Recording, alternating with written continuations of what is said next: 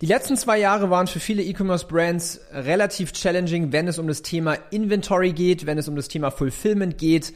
Produktionskosten sind gestiegen, es gab Engpässe in der Lieferung.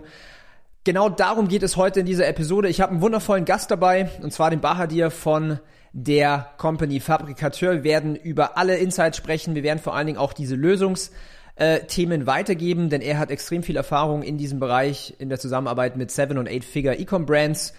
Ultra spannende Episode. Bleib unbedingt bis zum Ende mit dabei. Viel Spaß. Willkommen zum Ecom Secrets Podcast, wo ich darüber spreche, wie du für deinen Online-Shop mehr Kunden gewinnst, deinen Gewinn steigerst und dir eine erfolgreiche Marke aufbaust. Ich teile hier Insights aus meiner Agentur Ecom House, wo wir in den letzten Monaten über 40 Millionen Euro in Werbung investiert und über 120 Millionen Euro Umsatz generiert haben. Viel Spaß! Und bevor wir jetzt reinstarten, wenn du jetzt hier neu bist, dann lass unbedingt ein Abo da. Egal, ob du jetzt einen Podcast anhörst oder hier auf YouTube dieses Video anhörst, damit du nichts mehr verpasst. Und jetzt viel Spaß mit dieser Episode. Alright, Bahadir, I'm so happy that you are here on the podcast. And uh, for a long time, we did we didn't do any English episodes, so I'm super pumped to have uh, another new English episode uh, with you here on the Ecom Secrets podcast. So um, before we directly start into all these uh, topics for today, first I want to ask you, how do you feel today? Thank you very much, Daniel. Um, it's also great for me to be here because it's going to be the first podcast of this year for myself. So super excited to be here. Um, feeling great and looking forward to talk about all the topics that we will discover today. Amazing, amazing. So today we have a um, actually for the podcast a totally new topic, which I personally never speak um, a lot about. Uh, we will talk about a lot about inventory decisions, about uh, supply chain, um, especially in these days where things are uncertain, yeah, and uh, big changes and, and, and, challenges for ecom brands. And uh, I couldn't have someone better in this podcast for this topic because you're the master of uh, inventory decisions and planning um, with your own company, Fabricateur. So maybe that the listeners get to know you a little bit better. You could walk us through how was your basically your hero's journey until now, and what what do you do exactly? Mm-hmm, mm-hmm. Um, yeah, so I'm from Istanbul, Turkey. Moved to Germany five years ago, and I'm a digital product manager I worked at several different companies in different domains. Um, some of them are in banking, fintech, and lastly, D2C. Um, in Germany, I was working at a company called Marley Spoon, which is actually a um, D2C company in the food vertical, operating globally. Um, I think now of more than 10 countries they're at, and it's an IPO company in Australia. So I've seen the very high scale of D2C operations with a heavy, heavy um, pressure on supply chain because we were dealing with food, with expiry dates, food uh, safety, and everything. And I was responsible of the digital applications there, including the web app and also the mobile application in several different languages. And there was a great dependency on supply chain obviously about like what to show in the digital products what to offer to customers when things are going to be available. And the customer experience and supply chain were always going in hand to hand and depending on each other. On one hand the supply chain team needs to know how much demand will be coming from the applications and the applications need to know what is available in the warehouses in the fulfillment centers. So it was a complex problem to solve and they were doing a great job handling this at marley spoon. Around that time i already had Fabricator as a business in turkey. We started as a manufacturing management tool for manufacturers we were helping them with the raw material supply um, forecasting inventory and deciding like how much raw material they should order in order to process uh, the orders from their customers and the brands we were working with actually manufacturers we were working with were mostly white label producing for uh, mm-hmm. big textile brands like inditex zara group and they were getting the order requests from their customers and producing making the manufacturing in turkey and they were trying to balance their raw material supply. So that's how we started. We've seen the manufacturing side of the supply chain. We understood how the dynamics were working there. And towards the end of um, 2019 we decided to take on a different opportunity which had a bigger problem to solve and it's actually very re- relevant where we are coming from. But this time we decided to solve this problem for the brands. Because if we solve the supply planning problem for the brands, then we could also solve the problem for manufacturers. If the brands are sending more regular purchase orders to their suppliers, the pressure on the supplier side will be less. So we made a pivot. We turned Fabricator into a tool uh, where it promises to be the virtual head of operations for growing D2C brands. And since then, we're building this tool um, exclusively for Shopify brands at the moment and expanding into different platforms as well. Um, so, my main responsibility as the CEO of the company and also as the co founder to make sure we are delivering the product that we are promising to our customers and growing at a steady fa- um, pace uh, in parallel to our customers' growth. So, how did you came up with this name? That was always a question in my head. um, when we came up with the name, it was actually my co-founder Demirhan uh, who who came up with the idea. He said, "We are working with manufacturers, and every manufacturer's dream in Turkish at least, is to become a fabricateur because fabricateur means the person who owns a factory, who runs a factory. And it's always this like rich guy in the old uh, movies uh, in 80s, 70s who's like the guy wearing this like buttoned uh, jacket and running a huge factory. He's always rich. So it's kind of like a funny name. And at that time, we didn't have any plans to launch it in Europe. And when we launched the brand in Germany, especially, I was like, everyone asking the same question, like, how did yes. you come up with the name? And then I started to dig deeper into the roots of this name, and I found that it actually has um, roots in Latin and in many Latin based languages in Europe, fabricator is actually a great name because it rings a bell about manufacturing. Mm-hmm. It works in German, Italian, Spanish, French. Everyone understands. So we kept the name as it is. Also with the e and the umlaut, it worked pretty well. Like whenever someone says like, you talk about fabricateur, which fabricateur? And they say like fabricateur mit e. So it became even a brand.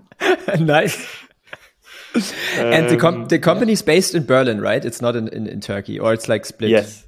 Yeah, company is based in Berlin. It's it, uh, that's where I live. With uh, also my co-founder lives in, mm-hmm. and the team is spread around globally. We have teammates in Turkey, but also in other parts of the world. So it's a remote first company. And we have been remote before it was cool. Uh, so since 2018, the company has been running remotely because I was in Germany, my co-founder was in Turkey. That's how naturally things developed. And yeah, now we are happily uh, experiencing the benefits of being uh, remote. That's amazing. I'm also a, a huge advocate of uh, a remote first company. I'm I'm I'm not against offices. I'm even thinking about to to have a second office like this year for like optional. But uh, being remote first has so many advantages. For example, finding good talent, right? You have mm-hmm. literally the whole world to find uh, good talent for your team. So I'm a, a big fan. Nice. Cool. So thanks for your um like uh, letting us understand your journey so far, um, I would suggest that we jump into the, the topic of supply chain today. Um, I would like to start with like what were actually the challenges for the past one, one and a half, maybe even two years for D2C brands regarding supply chain because a lot of um, ecom brands they always think about scaling scaling growth more customers more revenue more profits but uh, fun fact, everyone, everything else is scaling with that, even the supply chain, the customer support, and so on, which result like which solves um, which results in some challenges. So, from your perspective, and you work with a lot of D2C brands, um, what have changed? What problems do they have? And uh, yeah, let's start with this topic. Mm-hmm. Um, so in the past two years, actually, a lot of things changed in the supply chain. Uh, previously, uh, when dropshipping was quite popular Mm-hmm. and at its peak times, the supply chain was able to provide um, fast delivery, maybe fast manufacturing, just in time uh, inventory replenishment was um, available. But in the past two years, things have changed, especially with COVID. We started to see how su- fragile the supply chains are, and it became more and more unreliable. Um, and if you think about what happened in 2021, that uh, big evergreen cargo ship got stuck in the Suez Canal for six days, it blocked the supply chain globally. Not only the finished goods, but also raw materials were um, stuck uh, overseas, and manufacturers were um, not able to produce the goods that they were planned for. So things went down very bad. And at that time, many, many brands actually started to understand that they cannot rely on supply chain with 100% accuracy. There's always things that can go wrong. And even if you forecast with a high accuracy, you must be open for the surprises. Um, so that changed the mindset for D2C brands. Previously, maybe they were stocking um, the minimum amount of products in their warehouse just to have more capital um, in the bank account for investing into growth or other expenses. So they were living like uh, from minimum to minimum inventory. But then when they realized the logistics started to be a problem, um, they started to place bigger purchase orders. So instead of ordering um, once in every month, it turned into once in every three months or once in every six months. They started to order, and it introduced new problems because when you place a bigger purchase order, means that you have a bulk of inventory in your warehouse, and you need to figure out how to sell it. So it puts pressure more on the marketing and mm-hmm. the sales side because if you end up with that inventory, um, this will tie up cash and it will be the most like illiquid and also the most inefficient uh, part of your business also in your uh, p&l. Um, so that changed the dynamics a bit. And i believe it also brought marketing and inventory or supply chain teams closer because each of their actions started to um, affect the other one. And but then we realized there's actually not a perfect solution or a medium for mm-hmm. these teams to collaborate on. And Excel sheets were all around the place. And believe me, a marketing person cannot read the Excel sheet of a supply chain person because it has a lot of lingo in it and a lot of formulas that you don't understand. So there needs to be a translator in between. And this was mostly missing in, in the companies that we are working with. Mm-hmm. Um, and to be honest, like you also work with D2C founders uh, quite a lot. D2C founders are great people when it comes to creative stuff. They're great brand creators, storytellers. They're great at designing products, finding ways to reach their audience. Amazing. But the supply chain, it's always the unsexy part of the business mm-hmm. that no one really wants to touch. And as a founder, as a D2C founder, you have to you have to find your way until you scale it to a level where you can actually hire a full-time supply chain expert or head of operations basically. Um, after talking to more than 300 d2c owners and operators i've seen this um, path. They start with their self-learned um, information about like how to run supply chain how to place purchase orders. They create their own um, basic excel sheets that is good enough to scale up to a million dollars or euros mm-hmm. of revenue for the first year. But then when you hit that growth when it starts the snowball effect your excel sheets will always fall behind the reality the reality of growth that you're experiencing. And then it turns into a fear all right, my business is doing well, we're growing in sales, but what's going to happen with the inventory? Do we have enough inventory? Or because of we are so afraid of running out of stock, did we actually overstock? You never know. Mm-hmm. And that can always go unseen when you are at the growth stage. Maybe at the end of the one year, you can look at the missing, um, may, when you look at the missed potential sales revenue, you may realize that you could actually triple your revenue if you didn't have the stock out issues. And that's too late to realize. So you're trying to make this more visible, more real time, um, and also proactive rather than retroactive. Mm-hmm. Let me bring even um, another challenge I have faced um, I think one and a half years ago regarding marketing and stock, like supply chain. Um, we always think like like I'm a, I'm a marketer, right? My goal is always to to sell as much product as profitable as possible. Um, but also on the other side, I mean, the marketing obviously is, uh, affected affected the supply chain and the product because you need to also scale up when you scale up the revenue. Um, but also the other way around, I have um, experienced with a brand one and a half years ago um, where I helped uh, on a consultant based that we were scaling up the revenue, the sales in Germany. And at the same time, obviously they need to ship out a lot more of orders, but there was a, a problem in the supply chain. And the result was the founder was like fully focusing on the revenue. So pushing more, pushing more new customers, da, da, da, which of course it's fun. It's adrenaline. It's nice. But the, the, the back end problem have risen so much that people waited basically for six or seven weeks to get the product. And what happened was that the support ticket tickets skyrocket because all the people ask, where's my product? So you have obviously uh, your customer support support overstressed then uh, people start to give bad reviews on Trustpilot, mm. on the fan page, everywhere. Then people start to make bad comments under your ads. And then it's just a question of time until the whole brand collapses. And this is one of the worst case scenarios nobody talks about, in my in my opinion, but which um, is so important. And you found a very good solution for it, which we might uh, deep dive into a little bit later. But um, yeah, I'm I'm fully with you. It's a it's a, yeah, it's I, a tricky topic. I I totally feel the pain, and as you said, you might be doing great as a brand, but mm-hmm. when your supply chain goes down, it's not only the inventory, it's not only the shipments, the whole brand can go down because people will talk about it and yeah, we all see uh, Facebook ads with angry customers underneath because that's also an issue of customer support. Like people go to your Facebook ads and talk negatively there because they cannot get help from your customer support.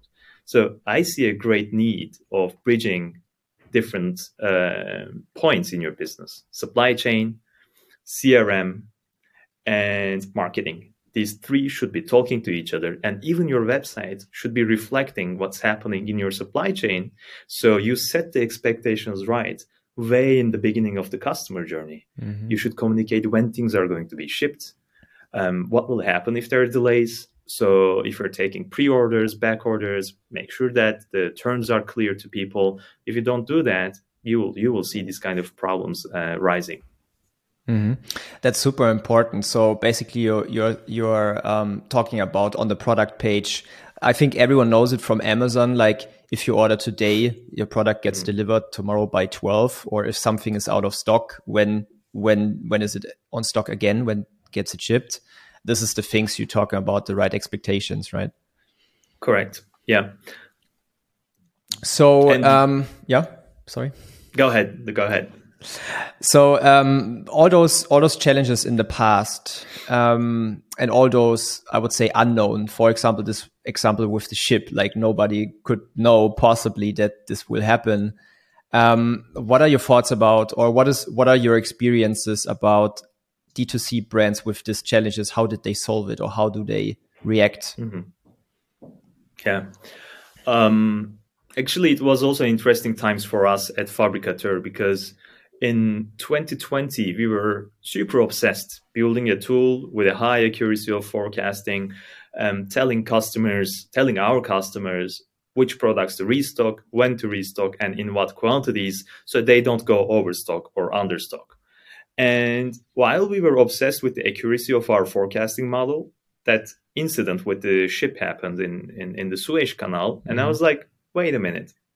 Even if we do our best, there will be surprises in the supply chain. How can we actually make that kind of like fail safe for our customers so they don't lose revenue while they're waiting for this ship to be removed from the canal? And the, the idea, like after a couple of talks with our customers, it was actually around the Black Friday. The idea came from one of our customers saying, like, we have shipments late for the Black Friday, and we know that we will be selling a lot during this week. but we just don't have the inventory yet. It will be in stock maybe five days after the Black Friday, but we just don't want to stop our campaigns. We're doing so mm-hmm. well. So how can we how can we make this happen? I said, why don't you take pre-orders then? But they were afraid to take pre-orders because what if they sell more than they will have in stock? They wanted to put a limit on it.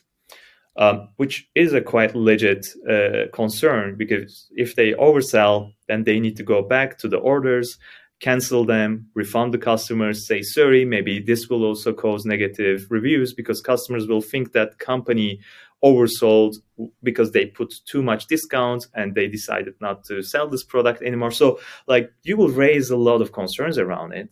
Um, so, we developed a very small feature without any user interface, which actually looks at what's incoming and then limits the sales to the amount of incoming inventory. Whenever the first batch of incoming inventory was sold, it was switching to the next batch of incoming inventory. So all, solving the allocation problem, um, mm. both on the storefront, but, but also in the backend.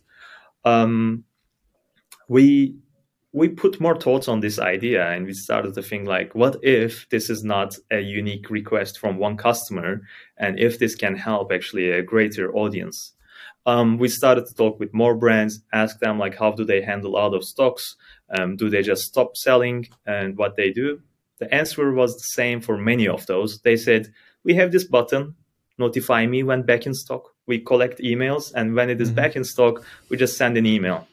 And I asked, like, how is your conversion rates are go- rates are going with this approach?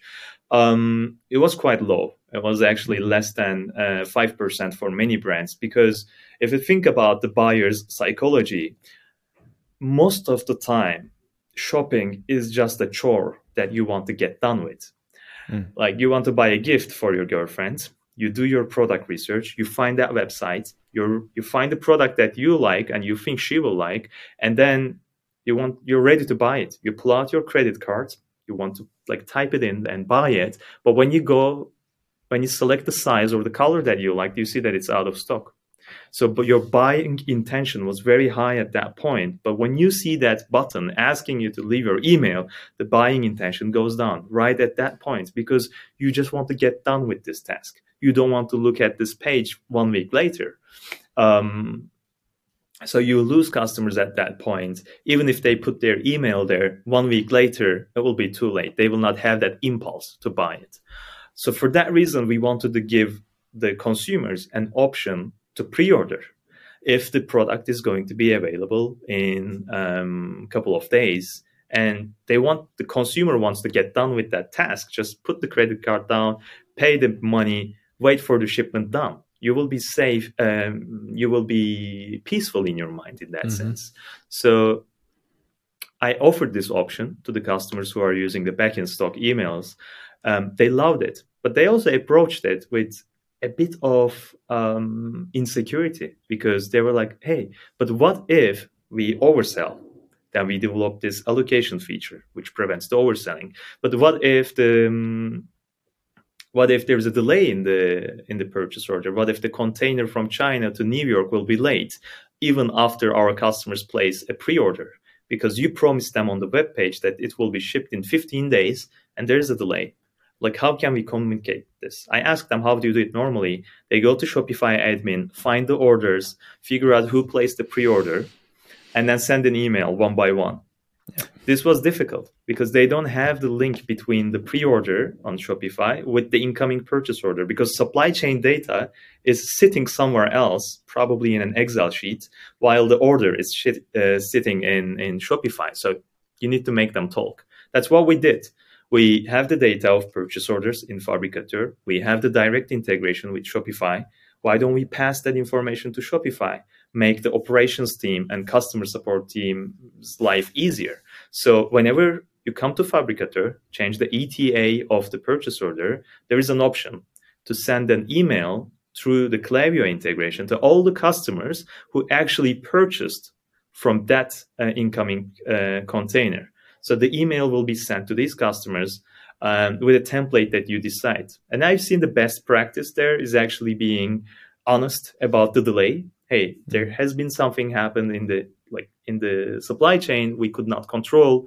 We know that you are excitedly waiting for this product, but the best we can do right now is to give you a 20% discount on your next order, or we defined like $50 um, voucher for you. So that's our way of saying sorry. And once you do that, your consumers will be more understanding about the issue. And you will actually stop the customer support tickets before they start to uh, mm-hmm. com- um, contact you. 100%. So, yeah, that's that's how we handled this case, and now it turned into a fully baked feature that works works for many other brands in different verticals. Um, and some brands actually became creative about um, how to use this feature beyond pre-order, uh, beyond back orders. Actually, um, that reminds me. So when I had my jewelry brand, like between 2016 and like 19, I had exactly this challenge that um, we did we did a product launch and we sold too much product. And it took like three months for reproducing the product. We got so many angry uh, customers. So one by one by one we needed to check shopify and then sending out the emails. And so it was just a pain in the ass i tell you. Um, so in my opinion this is really genius especially when the solution is like automated. And i think general, if um, I think communication is key in life, and by just communicating with your uh, customers that there is a, a problem and a delay, already that is so much helpful and brings so much clarity and sets the expectation right. So I think this is uh, genius. And maybe even you don't need something like a, a 20% discount even. Um, of course, it, it, it helps. Yeah but uh, to communicate that there's a change it's it's it's yeah it's genius. I love the feature.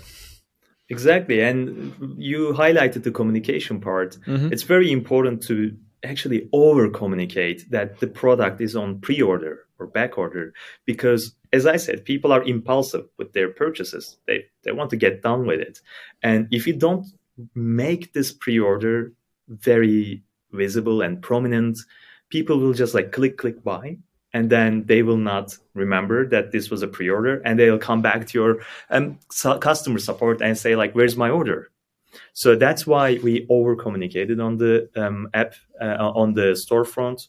So underneath the pre-order button we say the shipment date the button label exactly says this is a pre-order in the basket in the um, checkout page, also in the order confirmation pages, we highlight this is a pre-order and you will receive it in XYZ days. So trying to prevent that misunderstanding because your intention as a merchant should not be tricking people into buying a pre-order. You should be making it clear um, that this will be shipped later than the normal products. Did you see any um, effect? You mentioned conversion rate earlier. Um, do you do you had um, any like? Did you see like? For example, let's make it a bit, little bit more visual. For example, you you are in stock and uh, you're selling on I don't know four percent conversion rate. Now the product gets out of stock and um, you offer them to pre-order. I my intent like I assume that there would be also people who who don't buy because of that. Um, what what impact does it have in general? Mm-hmm. I mean, it's obviously a lot better than if it's just like the the email. Yeah, put your email and we notify you. I think then it drops hundred percent. But mm-hmm. uh, can you give me a little bit of uh, feeling what uh, mm-hmm. what's the difference? Yeah, this hugely depends on the product category, which type of mm-hmm. product you're selling and also the brand loyalty that your customers have. So if you're selling something that is easy to replace by ordering from another website, people will look for alternatives that they can order immediately. So pre-order may not work that effectively in that case.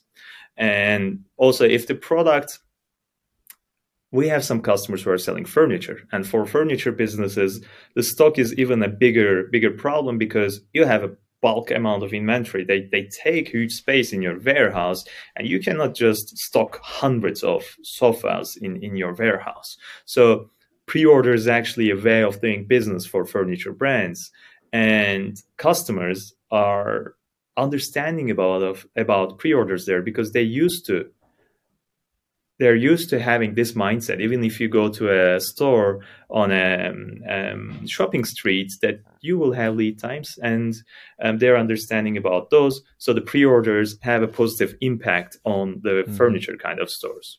Also, electronics like if you are making a big launch if this is if this product is unique that your customers are also used to uh, wait for products that will be delivered on a later date but for a t-shirt i'm not sure like how it will work like t-shirt is on the more um, lower end of the pricing, um, it can be easily replaced with another T-shirt from another store. But if you're offering something unique, like if it's a product drop that you're making, mm-hmm. um, or if it's a different technology of a fabric that you're using, people will um, afford to wait for it. So this hugely depends.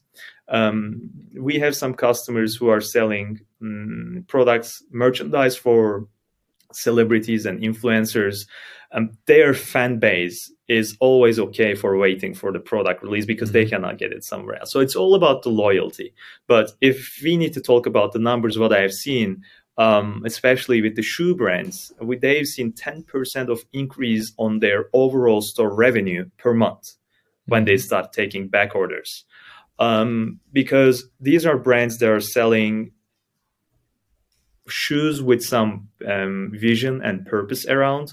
So it's either vegan uh, or fairly uh, produced, um, no child label re- used, or these kind of things that people value about, and they will wait for this product. They don't. They will not replace it with another um, mainstream product from Amazon. So it really depends on on the brand. Gotcha, gotcha. Um, another interesting topic topic what just pops into my mind is because I had this problem in the past. I had like in my brand, I had, I think over 100 SKUs because of different colors, different styles and so on. And I remember the struggle with the Excel sheets and uh, when to order what product and so on. Um, and I always thought there must be a better solution. But back then there was basically just the Excel sheets and uh, good mm-hmm. intentions and uh, trying to understand what are the best selling products and when to reorder. The result was we were off, like we were out of stock so many times, basically, because uh, in theory it made sense for us, but the reality was okay. Now this campaign works uh, better than expected, so we sold out faster.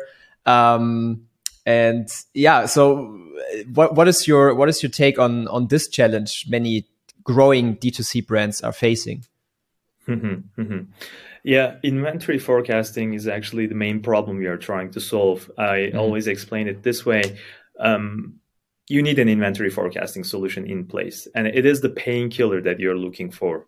But when you actually come across with someone who needs help, let's say they have an accident with their bicycle and they're bleeding, the first thing you do is not to give them the painkiller. You actually stop the bleeding.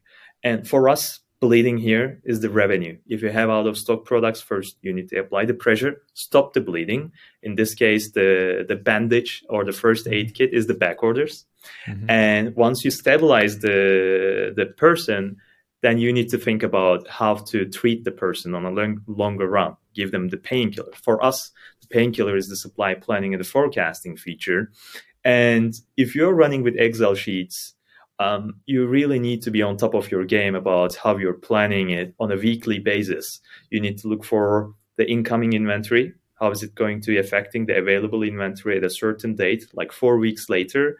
How much inventory you will have on hand, accounting for the returns, maybe the back orders, also incoming inventory, how much you will have in four weeks. Now, I'm asking is this to our listeners do you know how much inventory you will have for your top seller four weeks from now?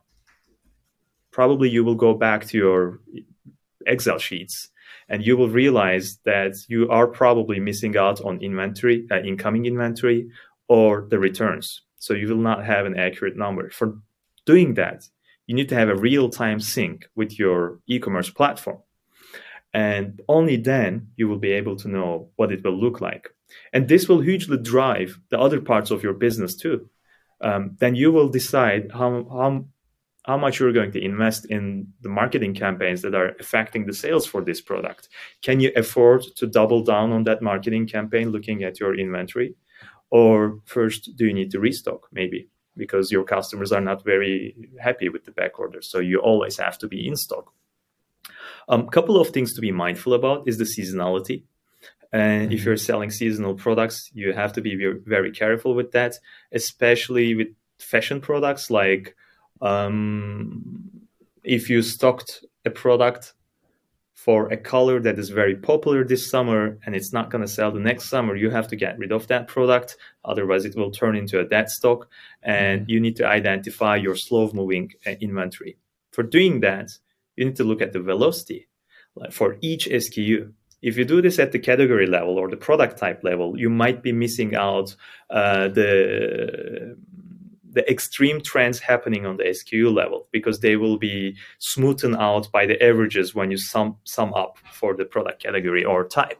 So that's why we do it as, at the SKU level. We flag every product that is gaining velocity or losing velocity because these are the early signals that mm-hmm. you will mm-hmm. know this product is going to die very soon or it's going to be your rising star. Um, and you can do that with Excel sheets too. Just like put uh, two columns for one product, um, the sales amount for the last month, sales amount for the month before, and look at the difference. The difference will tell you something about the percentage change, um, and then you will know. But what if you have 200 SKUs and you need mm-hmm. to update this sheet every day because you have a, a, fast growth store? This will be a deadly task. And as a founder, you're already wearing a lot of different hats. And this is the part that you don't like the most. This is the unsexy part of the business. Exactly. So that's why it loses priority in your task list. It always gets pushed down at the bottom of your list. And the moment that you forget about your inventory, mm-hmm. then it starts to become a problem. Exactly. And um, as you just said, the, the problem gets bigger and bigger the more SKUs you have. So at a certain point, you, you need to make the decision. Do I hire someone for three, four, five thousand euros per month in salary? Or do I invest in a super smart uh, solution, which is fully automated, faster, reliable, not making mistakes and uh, reasonably cheaper? Then I guess uh, the decision should be clear for every growing uh, D2C brand.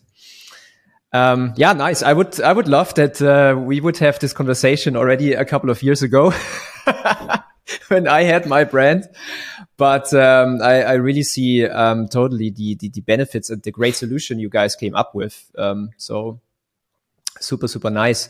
One question I have in my head right now, um, because I mentioned like my me as a person, my my agency, our clients, we are always focused on revenue growth.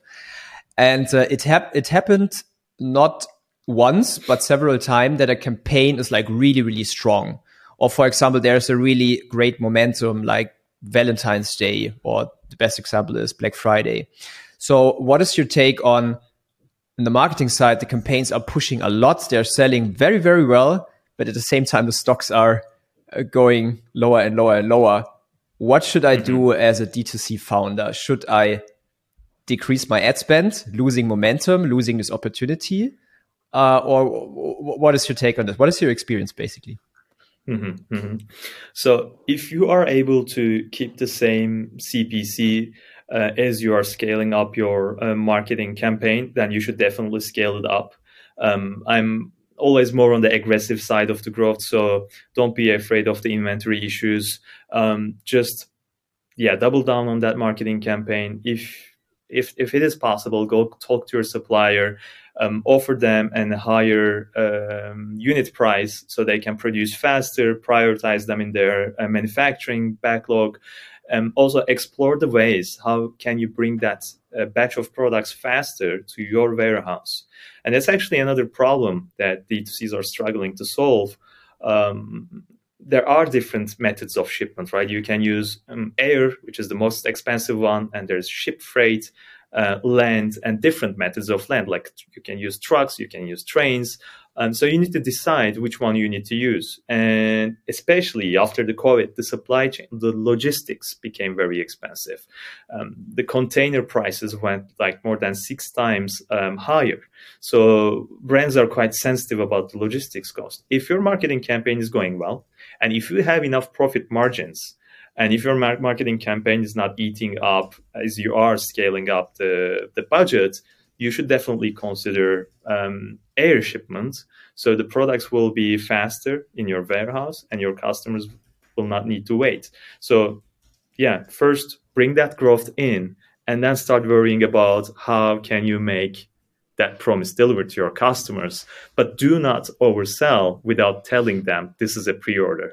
Uh, do not uh, create a backlog of shipments mm. if you don't have that inventory. Um, first, this is not honest. Second, it can blow up very badly for your business. A hundred percent. And I've not seen that once. I have seen it several times, to be honest. so, um, very, very great content so far. I'm super happy about this podcast episode. Um, you are working with a lot of successful D2C brands because obviously if you have those type of problems, you figured out already how to talk to customers, how to reach your audience, how to sell your product. Um, could you share for the listeners your, I would say, best practices for inventory decisions, um, especially for brands which are currently at a low seven figure yearly revenue stage and want to grow to the eight figures and beyond? Do you maybe can summarize the, the key learnings or the best practices to mm -hmm. make this journey as smooth as possible? Mm -hmm, um, Actually, we're working with a variety of brands in terms of um, annual revenue, GMV. Um, it's mostly between like um, half a million to thirty million dollars of sales a year.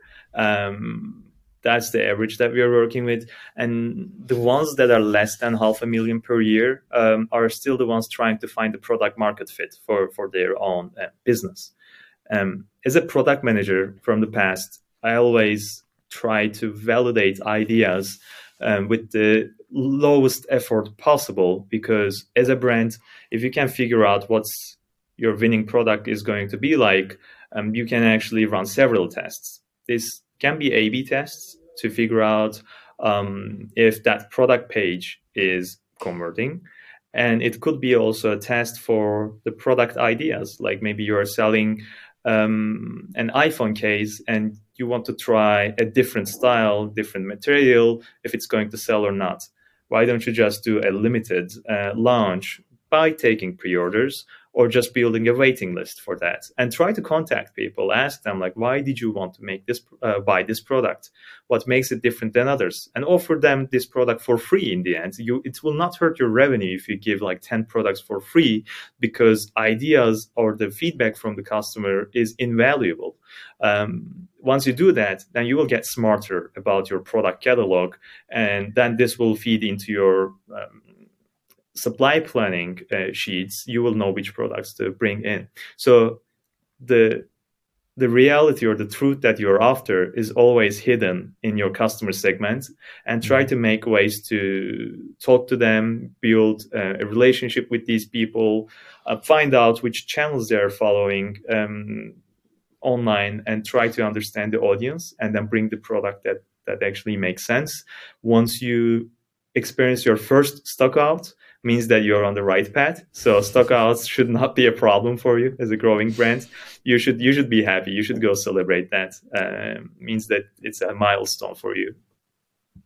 That that's a great uh, that's a great sentence you just dropped. I like that. Um, so is there uh, is there any topic um, left you would like to to talk about and share with the listeners regarding uh, those major topics? Mm -hmm. Um, as we said, supply chain planning um, mm-hmm. became a real deal in the last couple of years, and as we have experience with the talent of talent in software development, now we are also having a shortage in the supply chain uh, talent too.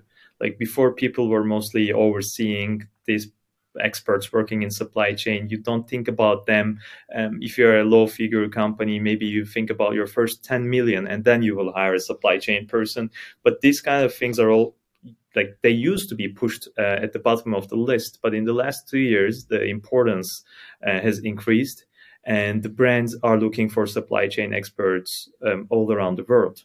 So this had two results. First, the cost for hiring a supply chain person in your company has increased. Second, as a small e-commerce brand, you will be a difficult choice for them because there will be bigger companies trying to hunt these people, recruit them, and you need to yeah, you need to make a sweet deal for them to be part of your company. So hiring a supply chain talent became more difficult.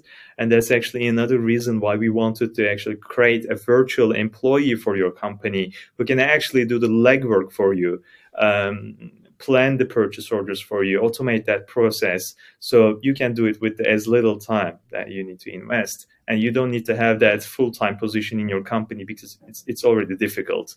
Um, yeah, and always be mindful about this kind of like changes in the talent market because it will hugely affect your business in that sense. Um, yeah, that's that would be one advice I would like to give uh, towards the end, and I cannot Amazing. think of anything anything that's uh, yeah. I think we covered a lot in this episode, and um, you shared really, really nice um, insights and learnings from the past couple of years. I think just this episode alone will help at least make D2C brands think about the topic supply chain a lot more. And uh, with your solution, I I think, in my opinion, you brought a very very good yeah solution to those problems. And I speak I can just speak of myself. I had those problems in the past when I run a brand, and I see it every day with uh, with our clients in the coaching and also at the agency. So I'm I'm totally convinced. So um, what I want to do for you is that uh, actually I I do a call to action for your um, for your solution because in my opinion it's super great and I only can recommend it to to all the listeners. So I think you offer a free trial as I uh, as I know it. So if someone of you wants to check out uh, Fabrikatör, just go on the website fabrikator.io. I think we also put it in the description on YouTube or in the podcast uh, notes if you're just uh, listening to this episode. And if you mention that you come from um, the Ecom Secrets podcast or from Ecom House or from me, Daniel Wittmann, that you get a very special offer, which they tell you uh, when you when you start communicating. And um, yeah, I'm super grateful that you have been part of uh, Ecom House in the podcast uh, of uh, Ecom Secrets. I'm, I'm, already confused of all the e-commerce. I'm in this game since too long. Um, I would suggest we we do another episode in like I don't know six to twelve months to talk about the uh, the changes of the supply chains and the the, the, the cost of uh, goods and suppliers and so on because things are moving fast in D2C space. And I think it's already, it's always interesting for the listeners to be up to date and uh, see also the insights from, from, from you and the other brands. So you're more than welcome for a second interview. Super and, happy uh, to. Yeah. amazing. And if there are people who want to connect with you, maybe have specific questions for their brands and uh, specific case, is there any way how people can connect with you? Mm-hmm. Yeah, definitely. So you can find me on LinkedIn, uh, Bahadir Efeoglu. Um, you can search for Fabrikatör. You will find me there. Fabrikatör is written with E but I think if you don't have a on your keyboard, you will still be able to find it. uh, and and I know I know it sounds a little bit funny for our, our, American customers to call it fabricator, but that makes the brand stick to, to into their minds, I believe. Um, but yeah, find me find me on LinkedIn, Twitter, um, or just go to our website and book a demo. Mostly, I am running the demo sessions myself to better understand the brands. We also offer a free onboarding session where we will talk about the inventory challenges. If our solution works for you, it's great. We will happy to have you. If it doesn't, then we will guide you to our supply chain experts or a solution that might work uh, better for you because we know one size does not fit all in e-commerce and we are quite honest uh, about um, our solution fit. So that being said, I actually have a little uh, um, invite to make for potential business partners out there. Um, the agencies who are working with uh, Shopify brands, 3PLs, warehouses, anyone who is actually uh, working around or near these problems in customer support, fulfillment, inventory, please contact us because we are um, enlarging our partnership network and we have seen great synergies working in that sense. So happy to talk to partners as well. Amazing. And again, I can just say we have clients uh, in our agency who work with Fabrikatör, fast growing D2C brands. So I saw the, um, the tool by myself and everyone who likes good, simple, clear, nice design solutions, uh, you will find it because I'm not a, I don't, I'm not a believer in, uh, compli- that complicated things are make things better, right? Simple things is the hard job to make it simple and to make it really, really good. And uh, in my opinion, you achieved that, which is super nice. So check it out. And um, yeah, we came to an end of the podcast episode or the video if you watch on YouTube. Um, thanks again, Bahadir, to be my guest here. And you're more than welcome for another session again.